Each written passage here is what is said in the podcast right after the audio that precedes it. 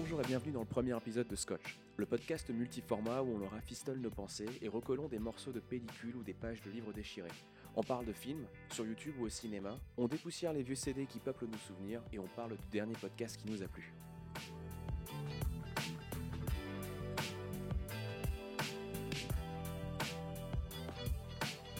Je suis Thomas, lui c'est Mathis. Bonjour. Et on souhaite vous parler des différentes choses qui euh, font un peu partie de notre paysage culturel. Et euh, c'est avant tout, je crois, des conversations que nous, on aimera se remémorer un jour ou l'autre, peut-être quand on sera vieux. Exactement. Toi, Mathis, comme moi, on a dans les 29 piges et on s'est dit que le paysage podcast manque cruellement de jeunes blancs, fin de vingtaine, début de trentaine. C'est vraiment une démographique sous-représentée dans le monde du podcast et il fallait absolument qu'on vienne apporter notre pierre à l'édifice. On va commencer euh, ces chroniques par un mot sur peut-être notre roi des internets, Karim Debache, ainsi que sa bande euh, à JDG Corp, ou JDG Corp, euh, puisqu'il travaille avec Frédéric Molas et Sébastien Rassia du Joueur du Grenier. On va vous parler d'autres personnes en léger surpoids, mais cette fois-ci de l'autre côté de l'Atlantique. Et on aura quelques mots au sujet des, des anglo-saxons et au sujet du voyage, puisque toi, Mathis, t'es expatrié. Pour être plus exact, avec euh, une petite expérience en Asie du Sud-Est, qui finit au bout d'un moment où ça finit par se ressembler un peu. Donc on parlera un peu de ça, effectivement, en, en détail. Du coup, Mathis, toi, tu as des choses à dire sur les films de super-héros et a priori, tu es aussi plutôt d'accord avec Karim Debache lui-même. Est-ce que tu peux nous dire un mot ou- ou l'autre sur Karim Debache? Karim Debache, c'est. Alors, si on devait le résumer en quelques mots, je reprendrais les termes de ce chroniqueur euh, de je ne sais plus quel euh, quotidien. Il me semble que c'était Libération, c'est-à-dire euh, bah, c'est ces journaux de gauche qui, en général, au niveau culturel, sont plutôt intéressants. Euh, et c'était un, un mec qui avait désigné Karim Debache comme étant le maître étalon de la qualité euh, sur YouTube. Et en fait, je pense que les phrases de journalistes, ça vaut souvent ce que ça vaut. Mais je pense que j'ai rarement euh, lu un témoignage journalistique qui soit aussi proche de la réalité, de la, de la vérité. Pour moi, en fait, ce que cette phrase-là, elle établit un paradigme. Il y a eu un mec qui a vraiment établi les bases euh, du bon goût dans le YouTube game francophone. Et ce mec-là, c'est Karim Debache. Karim Debache est apparu nulle part sur le site jeuxvideo.com qui a quand même une grosse communauté depuis longtemps en présentant, comme ça, l'air de rien, avec euh, un petit manque d'assurance au début parce qu'il était nouveau, en présentant un nouveau concept qui était tout simple, c'était de présenter, de faire une série d'épisodes sur des films adaptés de jeux vidéo. Euh, il était exclusivement diffusé sur jeuxvideo.com à l'époque, ce qui aussi était original, parce que finalement, tu avais, quand même YouTube et, et Dailymotion qui, qui, qui arrivaient à vivre à peu près encore à l'époque, qui n'étaient pas en, survivance. euh, Enfin non, on n'est même plus dans la survivance là, c'est un, mort-vivant, euh, Dailymotion. Mais disons qu'on avait encore ces deux grandes plateformes de streaming et d'autres encore qui, qui occupaient un peu une grosse part du marché. On n'avait encore jamais vu jeuxvideo.com produire vraiment une série comme ça. Donc ça, ça a intrigué pas mal de gens. Et en fait, euh, les gens se sont très rapidement pris au jeu par un, savant mélange euh, de- d'intellect et, et d'humour qui, qui, qui, fonde Karim Debache et son équipe parce qu'il n'est pas tout seul.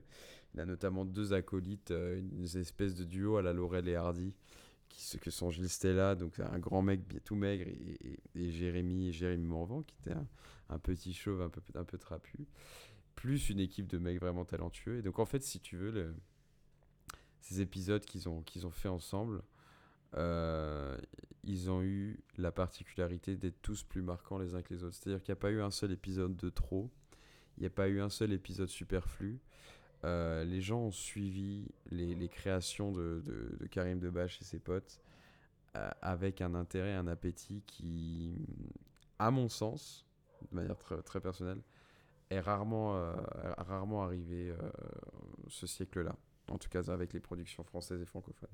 Donc voilà, pour décrire euh, brièvement, il y aurait mille autres choses à dire sur Karim Debache et ses potes. Mais euh, je pense que là, on, a, on touche à l'essentiel. Donc, je ne l'ai pas dit, mais effectivement, cette émission s'appelait Crost. Il y a eu, alors là, tu sauras peut-être mieux que moi, mais je crois pas loin de 20 épisodes, 21 épisodes. Et effectivement, il me semble que, euh, ça fait quoi, 2-3 ans après la fin de Crost, ils ont fait un financement participatif où, où je crois qu'ils ont atteint 15 fois la recette cible en, en moins d'une journée. Un truc, dé- un truc dément. Oui. Enfin, c'est un truc fou parce qu'effectivement, ils avaient une Oui, base de oui, fans euh, extraordinaire. C'était c'était au-delà, de- il me semble que c'était plus de 200 000 euros qui avaient été récoltés. Voilà. Je, je crois que euh, moi, ça, me- ça me fait penser aux, aux deux, aux deux personnes qui présentent euh, sur la chaîne Villebrequin, la chaîne automobile, qui avait aussi un objectif relativement modeste pour un, un projet de, de customisation d'un- d'une Fiat multiplat Ouais. et qu'on finit par, euh, par lever euh, un million d'euros. C'est euh, incroyable. Ou plus, plus d'un million d'euros sur les 200 000 demandés, en, en- en crachant quand même la, la- la plateforme, je sais pas si c'était Ulule ou KissKissBankBank. Et, euh, je, me demande si des, mecs comme Karim, comme Karim Debache et du coup ce genre de projet, on peut, un peu paver le, paver le chemin pour, euh, pour ce genre de, de, projet. Maintenant qu'on a, maintenant qu'on a à peu près présenté euh, Karim Debache, pourquoi est-ce que tu as envie de nous parler de lui, de son impression des films de super-héros aujourd'hui? Si je veux parler de lui aujourd'hui, c'est parce que c'est un gars qui a la vertu, lorsqu'il se met à parler de, de choses et d'autres, de sujets, de sujets divers, il a la vertu de créer de la réflexion. Quand j'entends Karim Debache parler sur Twitch, j'ai l'impression qu'il est là avec moi dans la pièce et qu'il me propose, qu'il me fait des propositions de réflexion sur lesquelles qui, qui se prêtent à débat. En plus, c'est quelque chose qui est d'autant plus marqué par le fait qu'en général, il interagit vraiment en direct avec sa communauté sur Twitch. Donc, il, il génère même des interrogations et des réflexions auprès des gens euh, qui, qui, qui l'écoutent en direct généralement dans son chat. Et donc, moi, je voulais saisir cette opportunité pour finalement euh, parler de sujets dont lui a parlé aussi, mais qui ne sont pas liés à Karim Debache. Ce sont les films de super-héros. Il y a un, live récent de Twitch où il parlait de cinéma et plus particulièrement des films de super-héros. Et en fait, euh, il, en, il en mentionne trois. Enfin, il mentionne trois licences en tout cas que sont Batman, Spider-Man et puis le Joker. Même si le Joker n'est pas une licence, mais c'est un personnage à part entière qui a son film. Maintenant, enfin, c'est devenu une licence. Ça n'en était pas une à la base en tant que, en tant que comics. Mais euh, c'est au fur et à mesure que j'écoutais Karim, j'avais envie d'intervenir régulièrement. Ce qui n'était bien sûr pas possible, puisque c'était déjà une rediffusion d'un live. Et puis, tu ne peux pas parler avec le grand Karim quand il est en live, mis à part euh, écrire ce que tu penses euh, dans, dans la chatbox. Mais du coup, voilà, j'avais envie de parler un peu de Batman versus Spider-Man versus le Joker. Et pourquoi j'avais envie de parler de ces films? Tout simplement parce que euh, je trouve que les critiques générales de certains films aujourd'hui, euh, notamment euh, de, certains blockbusters qui impliquent des, super-héros ou des héros, sont en général très polarisés et divisés en deux catégories. Tu vas avoir les films de super-héros chiants, blockbusters complètement prévisibles et qui semblent gangréner l'univers Marvel depuis euh, plus de 15 ans. Et ça, ma... Karim Debache en parle de manière vraiment éloquente dans ses lives. Et d'un autre, tu vas avoir euh, ces tentatives de films d'auteur autour euh, de, licences connues. C'est-à-dire que on va essayer d'appâter les gens avec des, licences vraiment, vraiment très mainstream et très, très, très populaires auprès du grand public. On va essayer de les, attirer avec ça et de les faire rester avec euh, des artifices plus ou moins, euh, plus ou moins bien faits euh, qui, qui, qui, qui ont trait au plus au cinéma d'auteur qu'à du, qu'à du blockbuster d'action à la, à la Michael Bay. Est-ce que tu, peux en citer quelques-uns? Ah, Je vois le Joker, enfin le, film avec, avec Joachim Phoenix. Qu'est-ce qu'il y a eu d'autre dans le style film d'auteur euh, récemment? Alors, film d'auteur, il, n'en a pas l'air, mais justement, je, vais- vais en parler. Mais c'est la, en fait, film d'auteur, ce sont aussi la trilogie des, Bat- de- Batman de Nolan. Tout ça, tout ça parce que euh, moi, je vais pas, je veux dire pourquoi j'ai trouvé ces films vraiment super cool. En tout cas, les souvenirs que j'en ai parce que je les ai regardés il y a très longtemps. Mais je vais parler de ce qui m'a marqué à l'époque dans ces films. Mais euh, euh, d'ailleurs, pas mal de critiques de cinéma, y compris les mecs de Capture Mag, que tu sais que je, dont je parle souvent, euh, parlent de Nolan. Ils sont aucun d'eux n'est fan de Nolan, mais ils, ils- ils di- ils disent en général que c'est une opinion assez impopulaire, parce que Nolan est, en général considéré comme un, un ciné- un cinéaste euh, de, de, de films d'auteur. Et un mec qui veut donner une touche euh, plus intime, plus, plus réelle de, de- de- de ses films, plus dans l'introspection. Parce que quand même le mec qui a fait... Qui a, fait, euh, qui a fait, qui a fait Tenet euh, récemment, et puis euh, avant ça, Inception. C'est je veux dire ça, ça se veut quand même très c'est quand même très hipster c'est quand même très très dans la dans, dans, dans- la, dans la branlette intellectuelle. Et donc, euh, tu as ces films-là de, de héros et de super-héros qui sont arrivés et qui ont, euh, qui, ont voulu un peu rompre avec, avec ce, cinématique universe, enfin ce- ce- cet univers euh, euh, Marvel qui, qui est effectivement extrêmement creux. Donc je voulais, je voulais parler un peu de la résistance de ces, de la nouvelle peau en fait de ces films euh, de héros euh, indés en résistance, en réaction à, à ces films, à ces blockbusters sans âme, auxquels j'aimerais ajouter une exception qui était le dernier Spider-Man. Et je, trouvais, je trouve ça peut-être encore plus intéressant de trouver de la, de la valeur et de la vertu et même de, de l'affection dans un film qui est censé, qui est censé être euh, euh, vide à crever. Je trouve ça plus intéressant encore que les films d'auteur. Donc voilà, donc je vais commencer par Batman. Ah bah et puis tu parlais de films d'auteur, Batman, pas que le Batman de Nolan, mais le dernier sur lequel tant, tant de gens se sont pignolés la, la tub. Euh, désolé, j'ai pas encore la ligne éditoriale du podcast, donc je sais pas si. tu sais, si- si, je sais pas, je sais pas si je peux me le permettre. Mais moi perso j'aime bien. Euh, Oui, ah non, je, je, je, je, pense que ce sera pas, euh, ce sera pas un podcast tout public. Après, Non. on est français de toute façon. En on est plus. un peu vulgo ça, la- c'est dans les médias, je trouve. mais- et puis en plus en ce moment j'ai on peut dire tub. Je, crois oui. que tub c'est c'est permis. Et pignoler la tub, c'est encore mieux. C'est c'est un, c'est- c'est- c'est un, petit. euh, c'est un pléonasme euh, plaisant, je trouve. C'est un pléonasme qui a, qui a son effet. Mais en plus, en ce moment, j'arrête pas d'écouter Yannick Dahan, euh, qu'il faudra que tu écoutes, qui est un mec, il parle comme ça aussi quand il parle de film. Oui, tu m'as souvent Ouais. parlé de, de Yannick. Mais Dahan, il c'est a, vrai. il a, il une. parlera de. on- On parle, on- on- Peut-être qu'on parlera de lui à un moment. Avec grand plaisir, parce qu'il a une éloquence, un vocabulaire et des idées géniales. Enfin bref, je voulais donc, dans cette, euh, dans cette suite euh, d'histoires, je vais parler de Batman, le dernier Batman, donc euh, Batman, euh, The Batman, du coup, Spider-Man No Way Home, et puis le Joker. Donc, Batman, euh, pour revenir à Karim Debache, Karim Debache cite les mecs de Capture Mag, tu vois, comme c'est méta, dans un de ses derniers Twitch. Et je suis très content que Karim Debache soit l'une de ces personnes qui dit que The Batman lui en a touché une sans, sans bouger, sans faire bouger, sans bouger l'autre. Parce que il cite un des mecs de Capture Mag en disant Batman, c'est une longue bande-annonce d'un film qui n'existe pas. Et je ne suis, je suis, on ne peut plus d'accord. En fait, je, moi, je, t'avais sorti une théorie une fois qui était que ce putain de film qui fait 3 heures et où je me suis emmerdé comme pas possible, avec des allers-retours. En fait, c'est un film d'aller-retour euh, complètement contingent et, et in- inintéressant. Euh, c'est un film euh, qui me donne l'impression que le réalisateur a demandé 3 heures pour avoir 3 heures. Il a voulu un cahier des charges euh, qui, de, de, de 3 heures de, de, de film pour dire qu'il a fait un film de 3 heures. Parce que ça devient, finalement, c'est assez difficile de discuter le fait qu'un film de 3 heures euh, euh, ne, ne va pas marquer les gens. Et tu, tu, tu vas pas faire un film de 3 heures qui va passer inaperçu. C'est un argument marketing en lui-même. Et en plus de ça, c'est un argument marketing euh, qui a valeur de plus- ou moins de films d'auteur ou de films de qualité. Parce que tu vas rarement aller faire des blockbusters euh, de 3 ou 4 heures. Alors certes, les films ne durent plus une heure et quart ou une heure et demie comme à l'époque. En général, c'est toujours deux heures et quelques maintenant.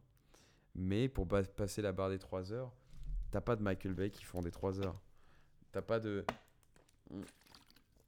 T'as pas d'énormes blockbusters euh, où ça se démonte la tronche pendant 3 heures de suite. Du moins, c'est assez rare. Et donc, quand tu vois, prends ce dernier Batman qui s'appuie sur l'héritage des Batman de Nolan en termes d'e- d'esthétique, même si ils prétendent avoir, euh, euh, avoir essayé de trouver autre chose, essayer de, rendre la ville crasseuse, poisseuse et dark, bah non, bah, je suis désolé, les mecs, Nolan l'a Nolan l'a fait avant.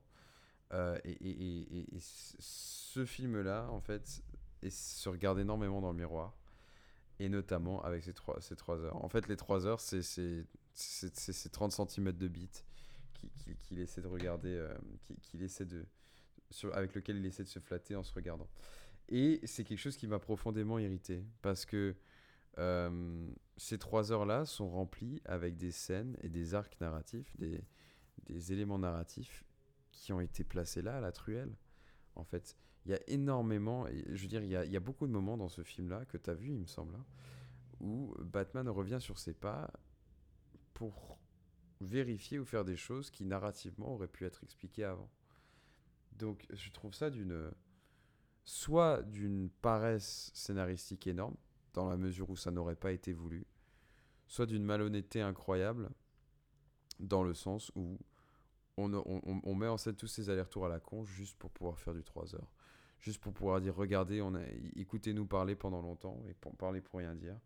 Euh, et e- être une longue bande-annonce n'existe- d'un film qui n'existe pas, juste pour vous montrer qu'on fait quelque chose de nouveau. Donc euh, voilà, en dehors de ça, il y a, y, a, y, a, y a plein de problèmes. Il y a, des- problèmes diégétiques avec, euh, avec les explosions qui, qui, pour moi, sont inacceptables aujourd'hui. Ça, c'est quelque chose que je n'accepte plus dans les films, euh, qui sont les, tu sais, parce que euh, tel ou tel personnage important, euh, tel ou tel gentil important dans le, dans le film se doivent d'être un peu ménagés, épargnés. On peut pas faire du gore avec eux. Il y a quand même, à deux reprises dans le film, Batman lui-même et Alfred qui sont nez à nez avec une bombe qui explose. Quand une bombe explose, ta tête, c'est un bol. Ta tête, c'est un bol. T'as pas besoin d'être expert en C4 pour, ça, pour dire ça. Putain, ils sont tous les deux beaux comme des dieux. Ils ont juste un ou deux bleus sur la tronche. Ça, tu, tu n'as pas le droit de faire ça avec un film qui se prétend de qualité, euh, d'auteur. C'est vraiment prendre les gens pour des cons. Ça te sort du film. Et beau, tu t'auras beau avoir des gens de mauvaise foi euh, parce qu'ils ont vraiment envie d'aimer le film qui vont dire non mais c'est pas important c'est pour inclure un certain public parce qu'ils pouvaient pas se permettre de faire de trucs. Bah non. Assume assume tes choix diégétiques. Soit tu soit tu mets une bombe en face de la tête du mec qui est censé être un gentil mais tu assumes de lui faire exploser la tête avec. Soit tu mets pas de bombe. T'es pas obligé de mettre une bombe en face de lui. Tu peux, tu peux utiliser n'importe quel autre artifice relatif au danger pour faire en sorte que le personnage aille à l'hôpital, ce qui est le cas de- d'Alfred. hein. Alfred, Alfred est à l'hôpital. Alfred est à l'hôpital, il survit après avoir ou- ouvert un C4. Non mais attends, on est où là? Alfred, il est mort. Al- Alfred, il est coupé en deux normalement. C'est n'importe quoi. Et donc ça, rien que ça, je trouve qu'on est dans une... euh, J'ai même pas envie de dire dans un statu quo, mais même dans une régression, parce que je- il y a des films qui ont eu les couilles euh, je, trouve au cours des dernières années de déglinguer, de dégommer des personnages importants qui étaient partis pour, être, euh, pour rester dans le, dans le, dans le film. Il y, a des, il y a des films qui ont, qui ont, qui ont fait le, le- qui ont pris le parti de ça. Ce qui est pas facile. Je hein. pense que ça faisait aussi le. Ça faisait aussi un peu le sel de Game of Thrones, par exemple. Exactement. Quand je, quand je pense à quelque chose de, de, de- de mainstream qui aurait eu beaucoup de, euh, beaucoup de succès, je pense que c'est ça et les scènes de cul. Et les scènes de cul. Alors je suis d'accord avec toi, mais pour moi, Game of Thrones, c'est l'extrême inverse.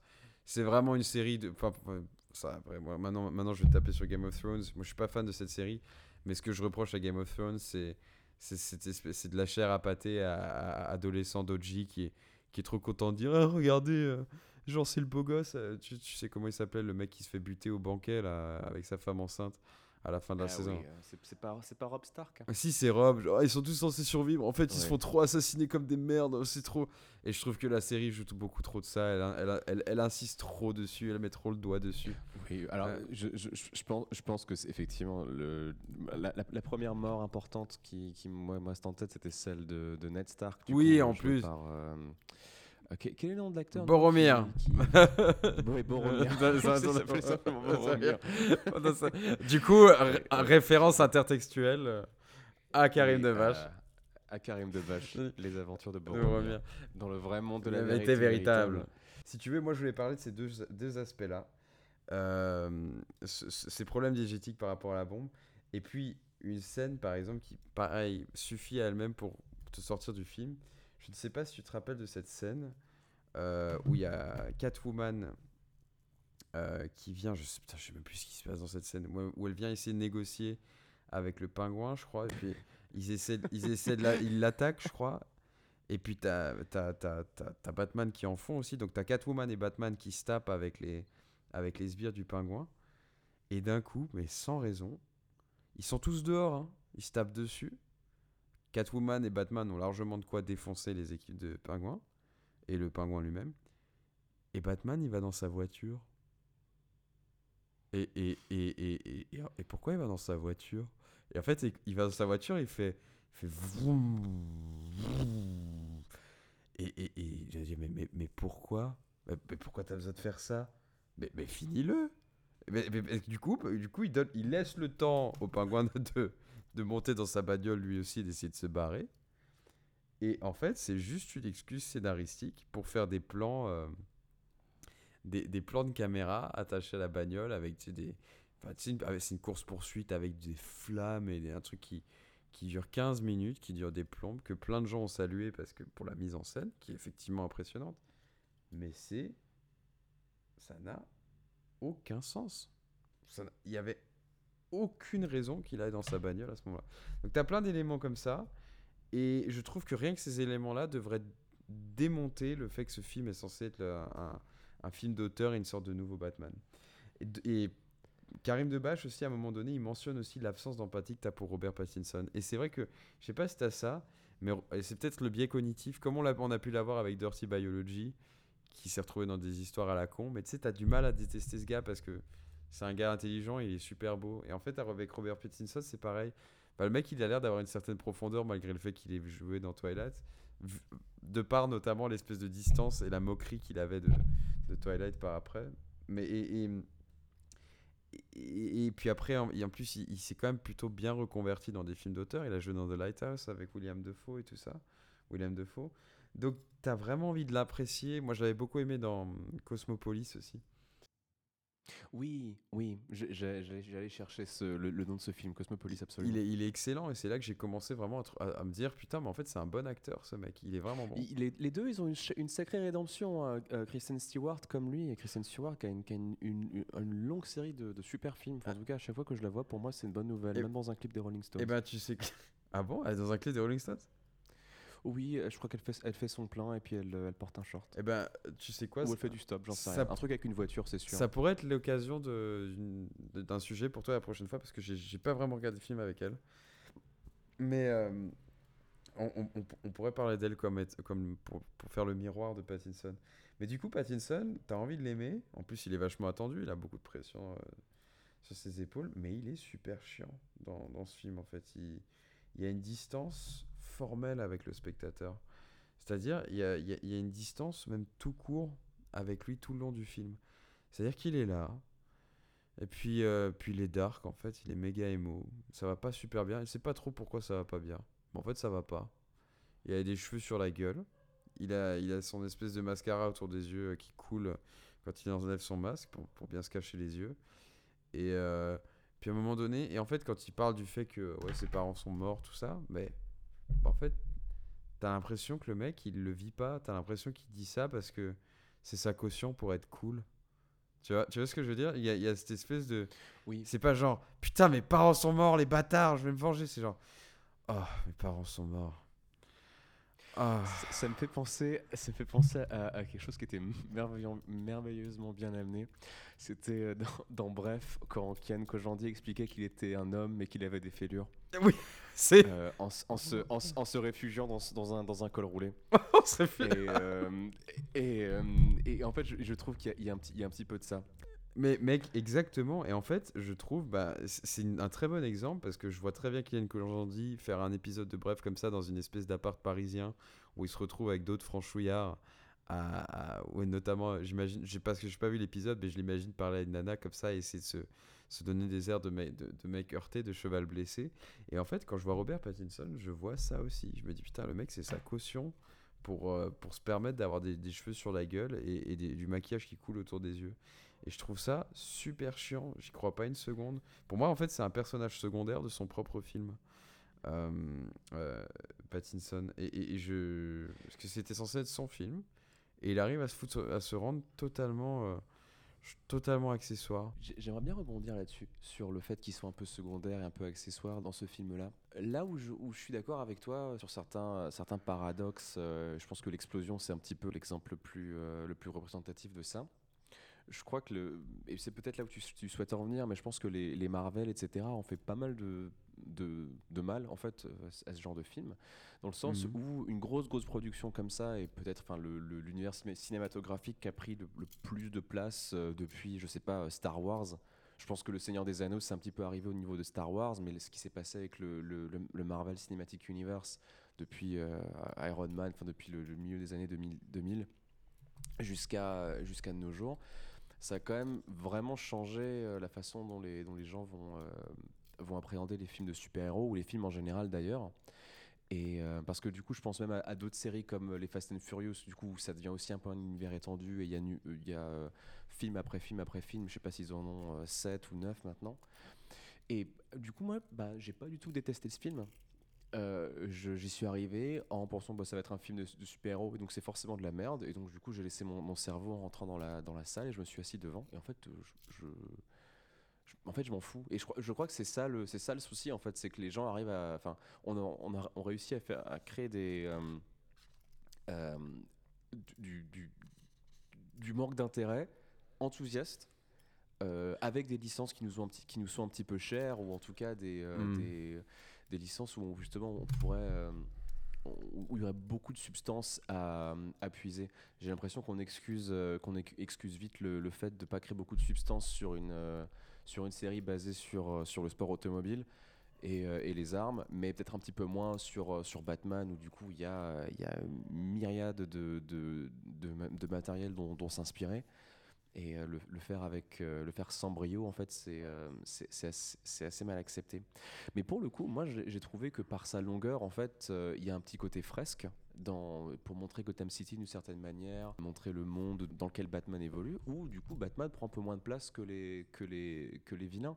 J'ai l'impression que si Batman il est, tout en noir, c'est un petit peu pour, euh, pour laisser la place en fait à, à d'autres choses autour de lui. Euh, je, trouve qu'il y, y a une discrétion en fait dans, le, dans, dans, dans ce qu'il fait qui un des défauts dans- un des, un des défauts du film en fait c'est qu'il n'y a rien pour contre, contrebalancer ça.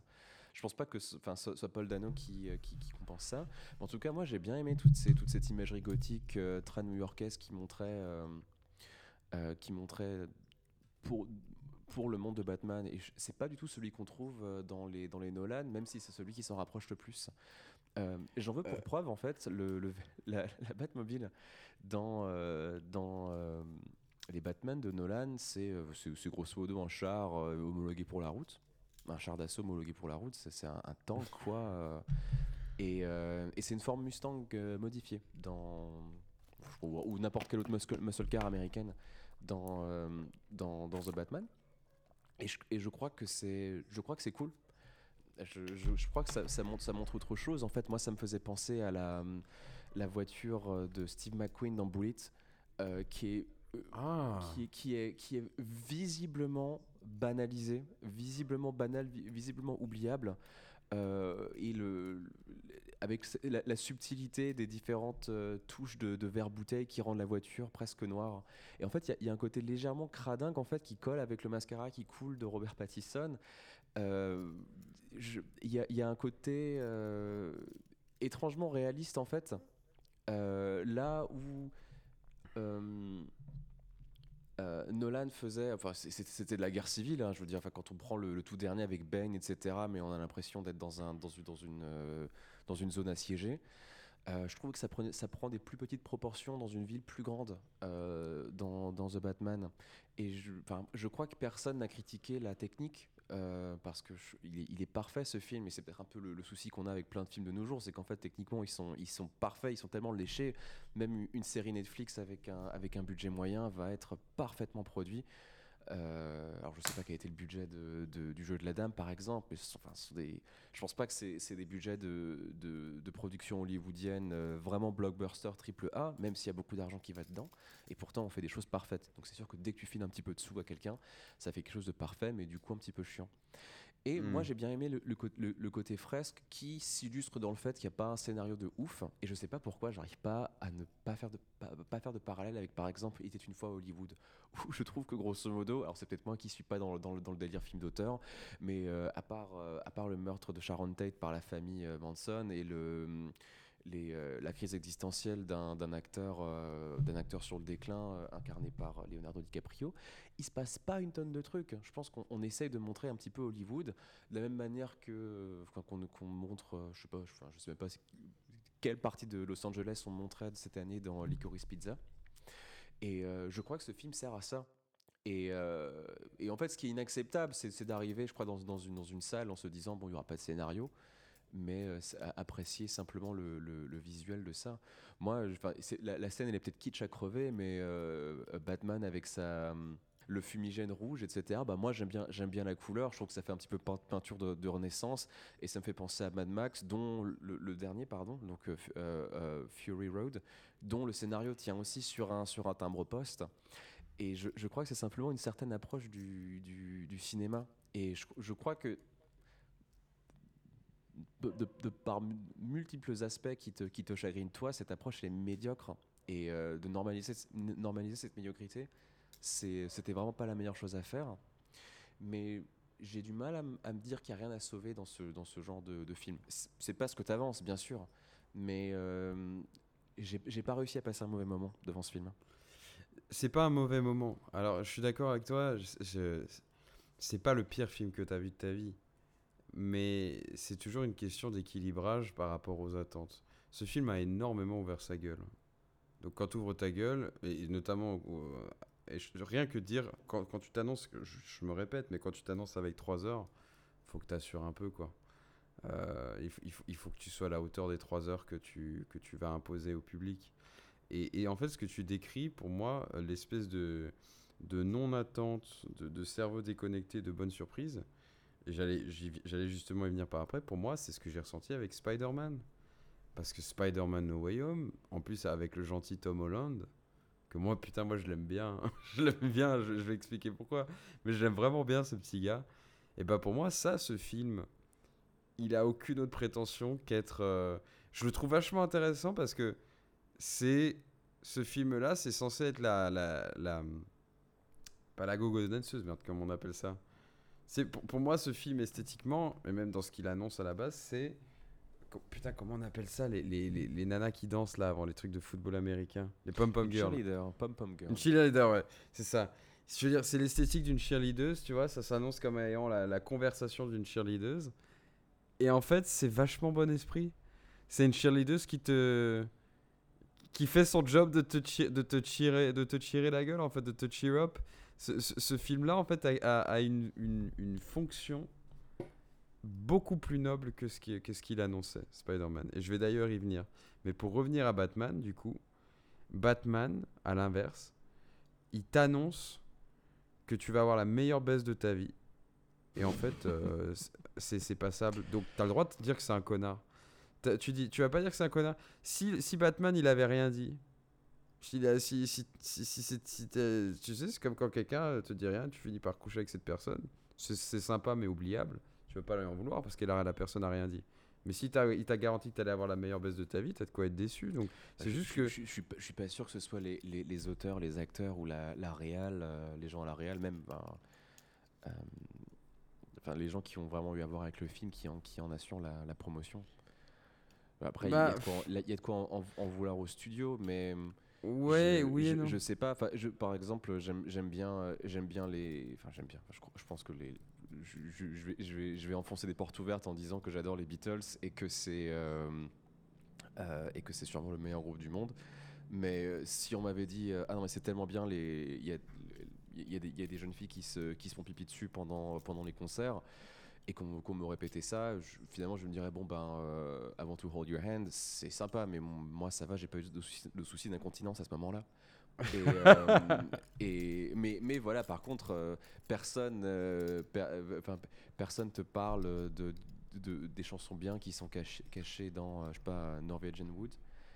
Et je, crois que c'est ça qui, font que c'est bien aujourd'hui. Je crois que si quelqu'un essaie de se faire une rétrospective euh, Batman dans, dans, je sais pas, dans 10 ans, et qui, qui s'enfile simplement, il ou elle s'enfile simplement tous les films les uns après les autres, je suis pas sûr que la, promotion autour de, ce film euh, soit ce qui va faire, euh, ce qui va faire apprécier ou non le, le film par, par, par cette personne. Dans le concept, je suis totalement d'accord avec toi, sauf que là, la promotion, je parle pas de la promo euh, qui, aurait été fait par les, par les RP autour de ça. Je, euh, je parle de l'auto-promo que ce film s'est fait lui-même. Et c'est ce que je disais en fait au tout début, c'est que en fait pour moi les, le coût des 3 heures injustifié, parce que c'est le, premier reproche que tout le monde a fait à ce film, même y compris les gens qui ont aimé ce film, c'est qu'il n'y avait absolument pas besoin de 3 heures. Pour moi en fait quand tu fais 3 heures injustifiées, c'est que tu as déjà fait. Tu, tu, crées un argument marketing qui est injustifié. Enfin, tu crées un argument marketing. Si les 3 heures ne sont pas justifiées, pourquoi il y a 3 heures pour, Parce qu'ils parce savaient très bien que ça allait faire parler. Ils savaient très bien. Je veux dire, avant que le film sorte, les gens disaient Putain, t'as vu le prochain Batman un peu indie qui dure 3 heures qui va sortir? Je veux dire, c'est. C'est pas innocent. Je n'arrive pas, et je n'y crois pas. Je n'achète pas ça, monsieur. Je n'arrive pas à croire que le mec ait juste innocemment sorti un petit film à Batman à la cool de 3 heures. Il y, avait une volonté d'en faire un objet filmique euh, qui pète plus haut que son cul. Indépendamment de ce que les... Parce que finalement, euh, ce qu'on dit là, quand les médias vont dire ouais, ça va être le prochain film indé, euh, le, le, digne héritier de Nolan en mieux encore qui dure 3 heures, ils font que répéter ce que le film a voulu faire dire de lui. Il y a quand même il y a une démarche, enfin, selon moi, hein, je me trompe peut-être, mais moi je pense qu'il y a quand même une démarche qui vient du haut, une démarche top-bottom, qui vient vraiment de, d'une certaine volonté, peut-être un peu vaine et un peu, et un peu, un peu auto-centrée, de, de faire parler de soi comme étant un objet filmique du 7 du, du 7 art. Moi, je trouve qu'il y a un premier cynisme là-dedans, et le deuxième aspect cynique, euh, c'est cette direction justement très artistique des hipsters, comme tu disais, qui est très gothique, euh, en mode fresque. Ça, j'ai beaucoup aimé ça. Très terme, quand on a parlé, cette espèce de fresque qu'ils essaient de montrer euh, de, de, de, la ville de Gotham, les espèces de. Les, les, le, fait que ça défile. Moi, je trouve qu'ils auraient justement pu rendre le truc plus contemplatif encore, avec des plans qui n'incluent pas forcément Batman. Parce que malgré le fait qu'il est discret, il est quand même tout le temps là. Et c'est ça en fait que j'aime pas. Tu vois, je veux dire, y a, y a, y a, ils savent pas trop quelle direction prendre.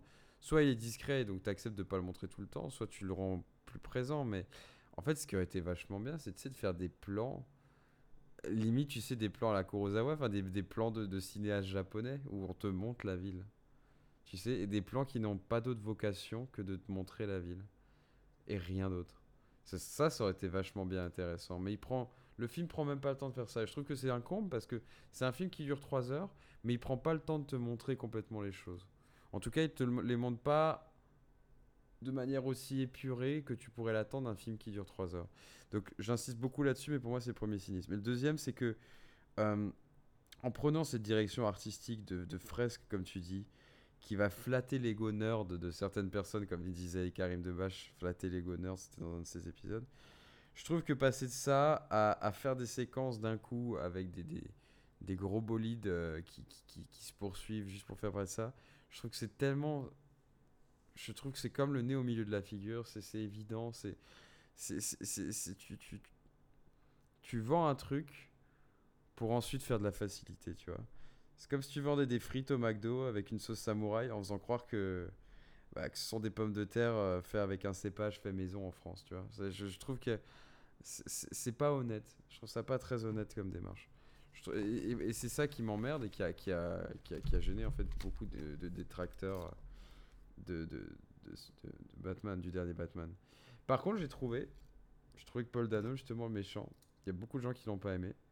Moi, j'ai trouvé super cool. En plus, j'ai vu une, une, interview récemment de lui où il a indiqué que le coup des lunettes merdiques qui sont par-dessus le masque, c'est lui qui a voulu l'ajouter après coup.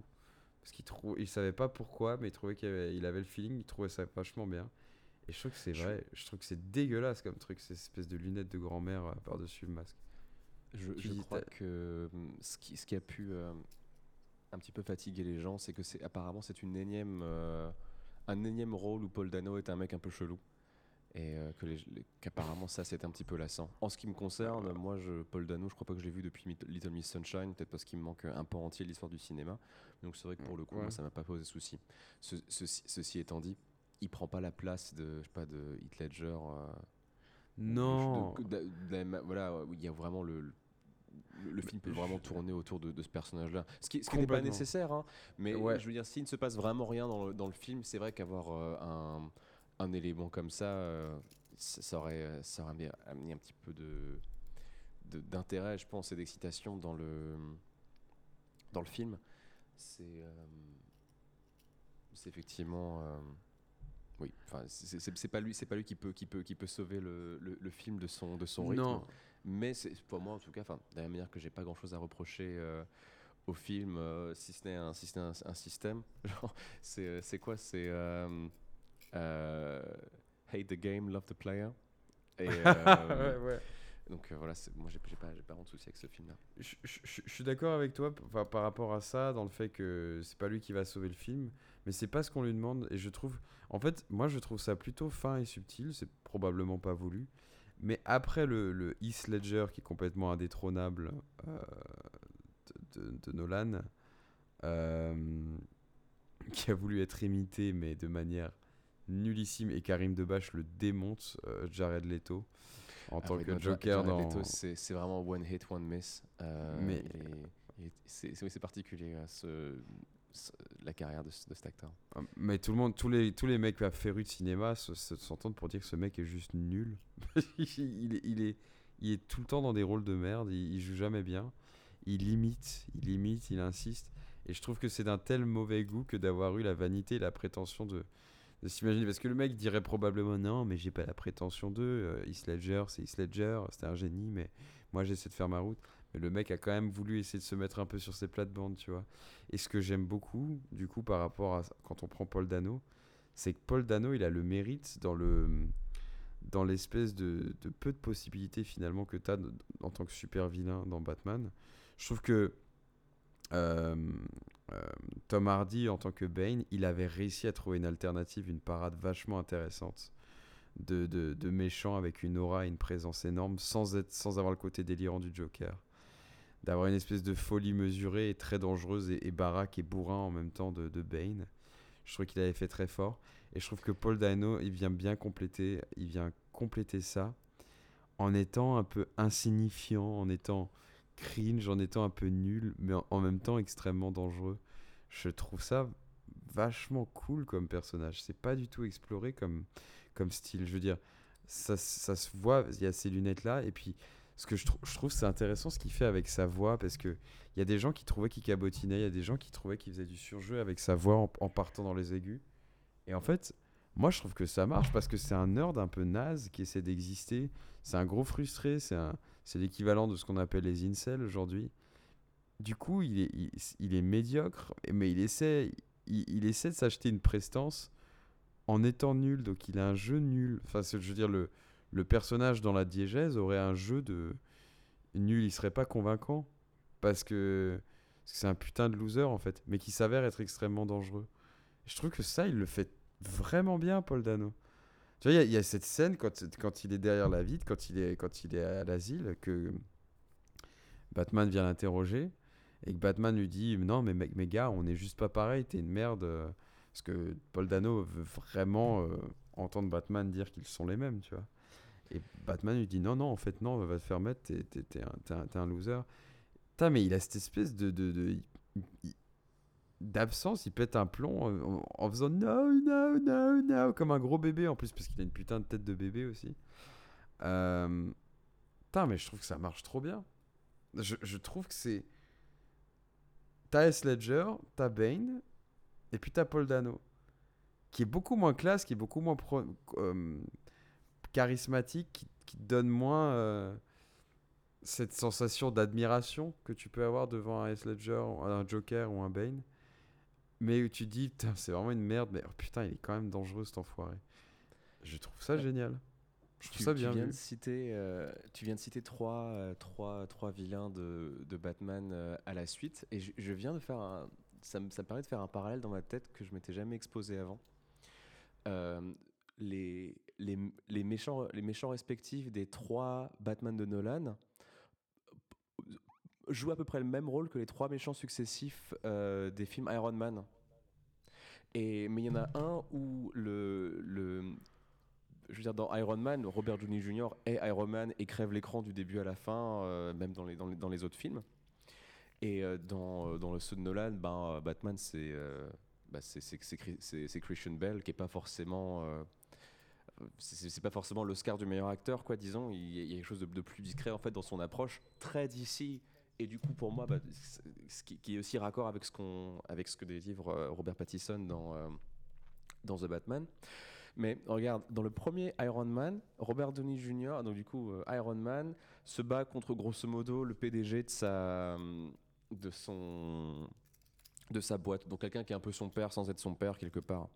C'est la même chose que, à, mon, à mon sens, c'est la même chose que, que Batman qui se bat contre Ra's al Ghul dans le premier, dans le premier Batman.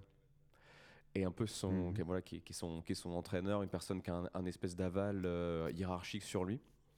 Euh, Le deuxième, tu es censé avoir un méchant très impressionnant euh, qui, est, qui est joué par, par Mickey Rourke dans, dans Iron Man 2 et tu Heath Ledger dans le, dans le second. Je pense que c'est peut-être le, dans, dans, dans le Batman. Et dans le troisième Iron Man, euh, le méchant est censé être Ben Kingsley et finalement on se rend compte que c'est Guy Pearce euh, qui revient du passé de, de, de Robert Downey Jr., pardon, de, Tony Stark, pardon. Et dans le troisième Batman, finalement, on pense que le méchant c'est Bane, alors qu'en fait c'est Lisa Al Ghul qui, euh, comme Ra's al Ghul, fait partie un peu du passé de, de, Bruce Wayne sans vraiment qu'il euh, le sache avant de s'y retrouver confronté. C'est- C'est bri- c'est brillant comme parallèle. Parce qu'en plus, j'ai jamais regardé Iron Man. Ça m'intrigue, Il- ça pour- moi, Il n'y a, que- a le premier qui, qui vaut le coup. Et je pense que je l'ai vraiment beaucoup aimé parce que, parce que j'étais ado et que Robert, Robert Downey Jr. est trop trop cool et que l'histoire est chouette. Ouais. Mais euh, à, à choisir un, un des deux milliardaires, je pense que comme n'importe qui, je préférerais re- me retaper la, la trilogie des Batman dans, euh, dans les Nolan. Surtout parce que bah, le, le Mickey Rourke, c'était pas forcément un, un méchant nul, c'était simplement un film nul. Et euh. Heath Ledger, je crois que c'était un, un- un méchant génial dans un film euh, qui m'a bien plu aussi. Même si c'est pas mon point Ouais. préféré de la, de la série. Je crois que je- moi j'aime bien les j'aime bien les origin story, euh, donc euh, moi j'aime bien le premier Batman. C'est vrai, dont je me rappelle assez peu, finalement. Il, faut- il faudra, il, faudra, il faudra que je me, je me remettrai les Nolan aussi, d'ailleurs. Mais effectivement, je pense qu'on est quand même d'accord pour dire que la trilogie Nolan reste quand même, en tout cas pour nous, euh, une, une référence dans les films, euh, dans les films d'ici, enfin dans les films de, de super-héros. Il n'y a pas que les chauves-souris dans la vie, il y a les araignées aussi. Toi, aujourd'hui, tu voulais aussi nous parler du Spider-Man, et donc euh, Spider-Man euh, interprété par Tom Holland. Pourquoi Spider-Man aujourd'hui et pourquoi le, le comparer à The Batman? Spider-Man, contrairement à The Batman, pour moi, c'est un film qui n'est qui n'avait pas un cahier des charges vaniteux. C'était un cahier des charges bourrin, hollywoodien à mourir, mais, mais pas vaniteux pour un sou. Et c'est déjà ça, c'est ça qui m'a beaucoup plu. Parce que bizarrement, ça marche, en fait. Ce, ce cahier des charges complètement euh, premier degré, c'est bien fait, comme dirait euh, notre ami euh, Benoît. Et pourquoi c'est génial en fait? Parce que la proposition initiale, contrairement à The Batman, elle est respectée. En fait, elle est censée te divertir et putain, elle est vraiment divertissant. À un moment donné, tu as Karim Debache dans un de ses lives qui parle du danger pour la création, euh, la créativité de, des réalisateurs. Il parle du danger que ça représente de devoir avoir des impératifs euh, de donner au public ce qu'il exige. Il me semble qu'il a toujours eu de toute façon de, de, de sacrées doléances euh, contre le fanservice. Oui, et il a totalement raison. Enfin, c'est comme ça que la musique euh, mainstream, pop et, et sans âme, enfin, musique, la musique chiante, quoi, est, est construite. C'est de l'algorithme. Enfin, si l'art doit devenir un algorithme basé sur les préférences des gens, effectivement, c'est plus de l'art. C'est plus vraiment de l'art. C'est du, c'est du full marketing. Mais c'est vraiment plus que ça. Sans vouloir rentrer dans des discours stéréotypés. Mais, du coup, euh, je suis d'accord avec lui. Mais je trouve que pour une fois, en fait, une fois de temps en temps, histoire de marquer le coup, ça peut être très rafraîchissant parce que c'est comme ça qu'est né No Way. En fait, je sais pas si tu en as entendu parler, mais concrètement, le concept de No Way Home, c'est vraiment revenu, venu de plusieurs tweets de gens qui disaient Putain, vous imaginez s'il y avait un multiverse. euh, je, je sais pas si euh, Spider-Man Into the Multiverse, qui est génial d'ailleurs, existait déjà. Oui, bien sûr.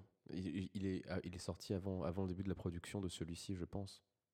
il, sorti avant, ça c'est sûr, mais je veux dire, quand les gens commençaient à parler sur Twitter de créer un multiverse dans lequel se on rencontrerait les trois Spider-Man des trois trilogies, je sais pas si les gens commençaient à parler de ça quand Spider-Man Into the Multiverse existait déjà, ou si c'était avant.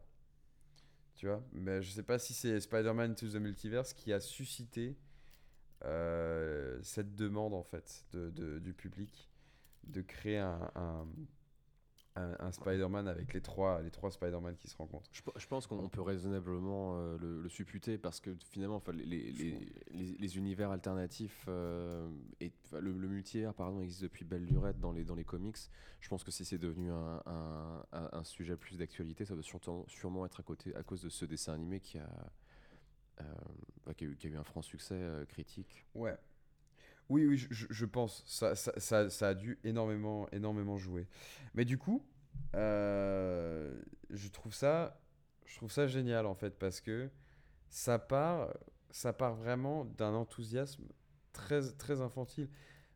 D'avoir des gens de différentes générations qui se disent Putain, si les trois, si, trois Spider-Man se rencontraient, il y a quelque chose vraiment, tu sais, de l'ordre du fantasme dont on peut parler entre, entre copains autour d'une bière. Euh, en, référence à des films qui nous ont vraiment plu. Et je trouve que cette façon d'avoir rattrapé la balle au vol est à quelque chose de, très plaisant et, pas cynique pour un sou.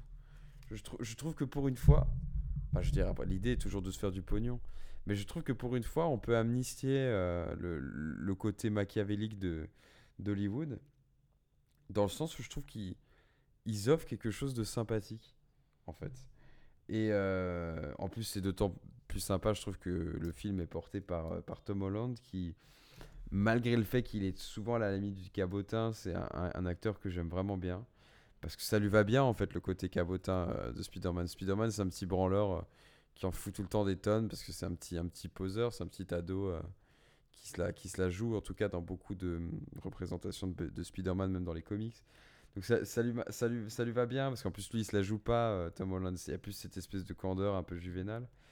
Et, euh, et en plus de ça, quand bien même on pourrait lui reprocher son jeu d'acteur, je le trouve, je trouve incroyablement bien compensé en fait par l'investissement physique qu'il met dans, dans ses films, parce que le mec, il est cascadeur, quoi. Enfin, il, est, il est dingue. Donc, en fait, cette espèce d'investissement physique, plus la sympathie de cette espèce de d'enthousiasme de Golden Retriever qu'il a, le mec, ça me fait penser à Van en fait. Je trouve que c'est pour moi, Tom Holland, c'est la, c'est la version euh, maigrichonne de, de Van que tout le monde, dont tout le monde se, se moquait à l'époque et que tout le monde finit par aimer, euh, aimer d'amour euh, avec beaucoup de tendresse parce que parce qu'il a quelque chose d'attachant. Je trouve que Tom Holland, avec beaucoup plus de maîtrise, bah, il est beaucoup moins maladroit que Van en tant qu'homme, mais il a ce côté très attachant, je trouve. Donc je trouve que ça marche. Et, et mm, mais là, vraiment, je trouve qu'on a, c'est un film où tu rigoles bien. Il y a un mini feeling Pokémon en fait dans cette idée de partir à la, cache, à la chasse, dans la capture aux méchants, tu vois, de, devoir aller les, les trouver, les, les, les, réunir. Je, trouve qu'il y a quelque chose de vraiment très prenant. Euh, il y, a, y, a, une forme de surabondance en fait et de gavage de, de, de références de films qui, qui pourrait paraître presque trop, mais je trouve que c'est jouissif en fait dans ce contexte-là parce que c'est annoncé comme tel encore une fois.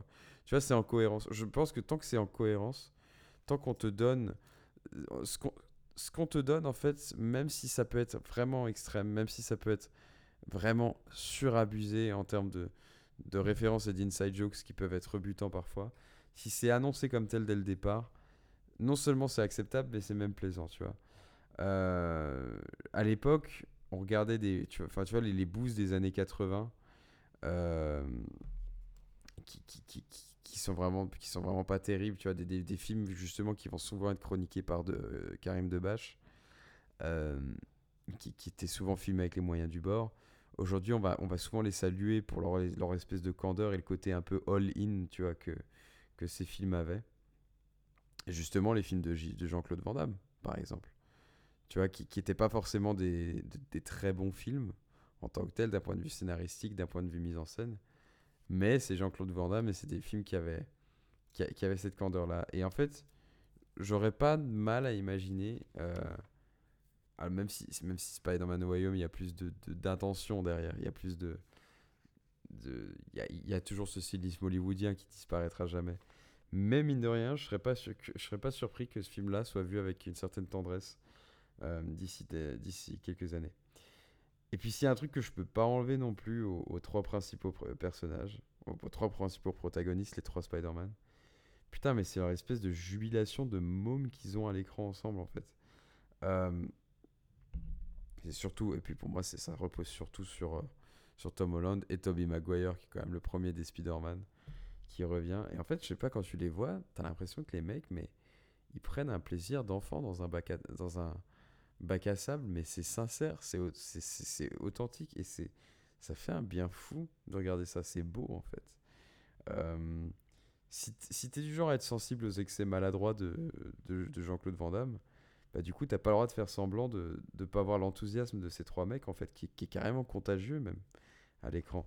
Donc, euh, certes, c'est pas toujours bien écrit ou bien joué, mais les mecs, ils sont juste contents d'être là, tu vois. J'ai pas l'impression euh, d'avoir vu ça forcément très souvent dans les films euh, qui sont récemment sortis au cinéma ou que j'ai même pu voir.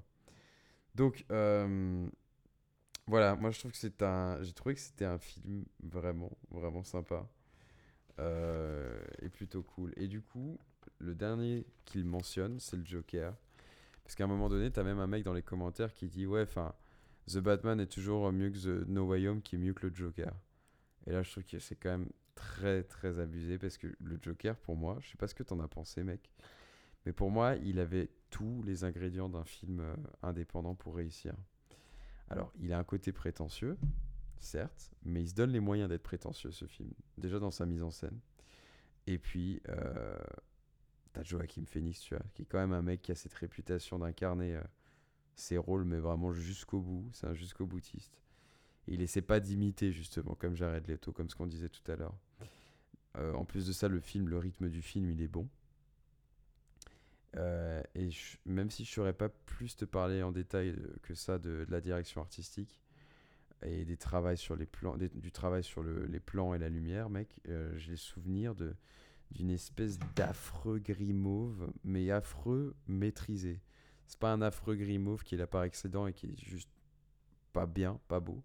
C'est un mauve qui se fond totalement dans, l'ambiance en fait, dans le décor. donc tu avais des scènes qui étaient déjà oppressantes de par le jeu et la bande son du film, qui est aussi vachement impressionnante. Mais ce qui rend l'ambiance et la ville complètement poisseuse comme ça dès le départ, euh, c'est cette espèce de ouais, c'est ces couleurs dégueulasses. Dès le départ, en fait, tu, tu pressens qu'il n'y aura aucune porte de sortie pour, euh, pour, pour, pour, pour, ce mec qui va devenir le Joker, en fait. Et c'est vraiment très bien amené, sans être explicite. Je trouve qu'en fait, je pense que tu te rappelles la théorie du fusil de Chekhov, mais je trouve que les couleurs de ce film, l'ambiance de ce film, c'est un, c'est un fusil de Chekhov à part entière. C'est un élément suffisant pour te dire que ça, ça va pas du tout bien se passer. En parlant de couleurs, le... je pense au... Euh, je pense aux couleurs du plateau de télé euh, sur lequel euh, Robert De Niro présente son émission où il finit par, euh, par rencontrer, pour, pour, son plus grand malheur, le Joker. Et, et du coup, les, couleurs chatoyantes en fait de ce, de, de ce, de ce plateau-là qui, qui, sont raccord avec la couleur du, du costume de clown et du costume tout court. du coup, pas au, sens costume, mais au sens suit. Euh, de, du Joker, et puis l'espèce de, de, vert mauve dégueulasse, du, du, du, du verdâtre et du crade qui, qui correspond à la couleur de ses, de ses vaches et de sa, et de sa peau, euh, enfin, de, qui il est, quoi. Exactement. Euh, tu, je pense que, et, là tu, serais, tu le ferais très bien, à mon avis, je pense que, tu sais que j'adore ça, c'est les les vidéos sur YouTube de mecs qui parlent des, justement des couleurs dans les films et des couleurs qui se renvoient, qui se répondent. C'est un truc, ce que tu dis là, moi je l'avais pas noté, je l'avais pas observé, mais effectivement ça marche complètement. Après, j'aimerais bien savoir quelle est la signification derrière ça, quelle est l'intention de mise en scène. Euh, peut-être qu'il y a une volonté de coupure justement, tu vois, par rapport à ces, couleurs complètement austères. Il y a, une scène qui m'a beaucoup marqué c'est son premier meurtre, je crois. Ou peut-être plus, je sais plus. Mais Il y a une scène où il va, où il va buter le mec qui le, qui, le tout le temps, en fait. Qui le, qui, le, qui le prenait en bouc émissaire en permanence quand il était dans son premier job de clown. Euh, un mec qui est tout le temps accompagné d'un nain qui, lui, euh, ne l'emmerdait jamais. Euh, euh, Joachim Phoenix. Et en fait, ce qui est intéressant, c'est que, tu sais, il les fait venir, je crois, il leur tend un piège, je sais plus quoi.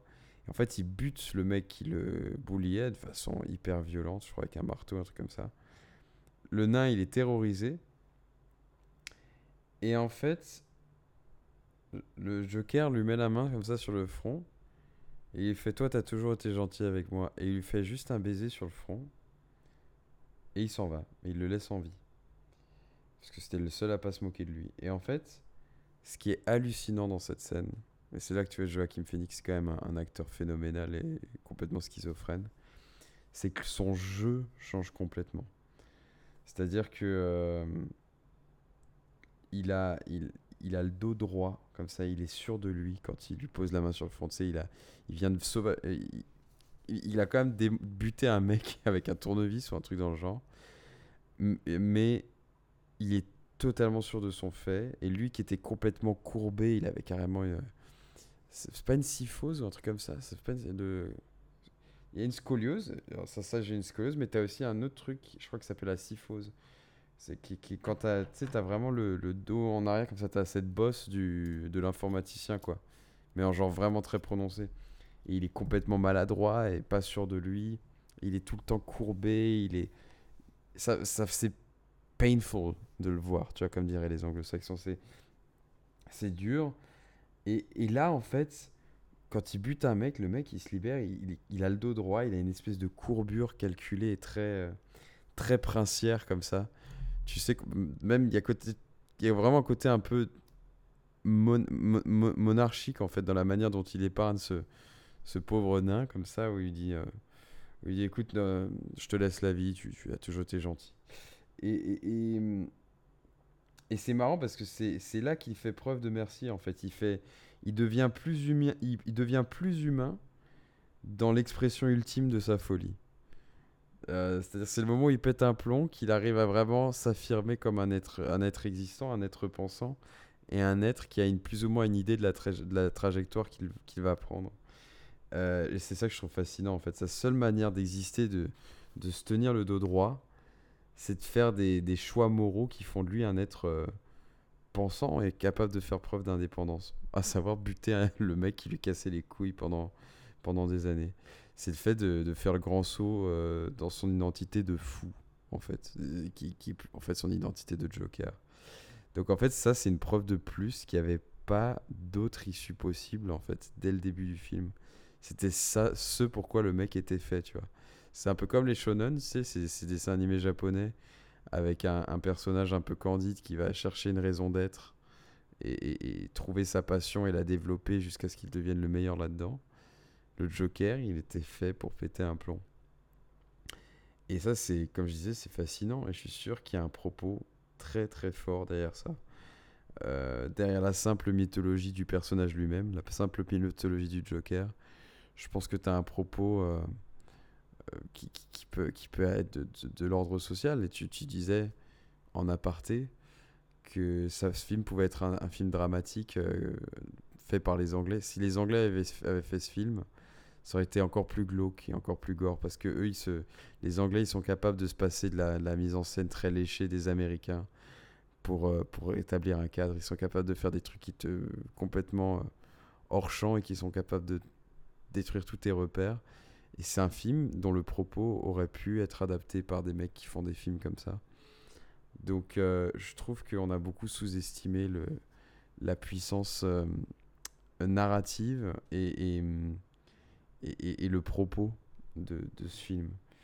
Euh, donc voilà, je, je trouve que ce film est très très très très bon. Plus qu'un simple divertissement encore. Ben, du coup, ça fait plaisir de savoir qu'il y, euh, qu y, a encore à boire et à manger, je crois, dans, dans, les, dans les films de super-héros et, et, pas simplement mm. des, euh, des, des, merdes comme, euh, comme Black Adam, la, la, la, dernière en date. Oh putain, avec The Rock Ouais, avec The Rock. je pense qu'on peut clore la première partie de, de, cet épisode avec, avec Joachim Phoenix et sa performance stellaire pour la prochaine partie. On parlera du joueur de grenier et on parlera euh, d'autres thématiques et a priori aussi de bonne musique. On vous remercie d'avoir écouté jusqu'ici peut-être cet épisode et on salue les nous du futur qui peut-être se rongeront les ongles ou rigoleront de bon cœur en entendant nos voix fatiguées. C'est la fin de ce premier épisode. On se réjouit de vous voir la prochaine fois. Ça m'a vraiment fait plaisir de parler de Batman avec toi et de Robert Pattinson et de la jolie euh, Kristen Stewart. Merci mon poulet. À bientôt tout le monde. À bientôt.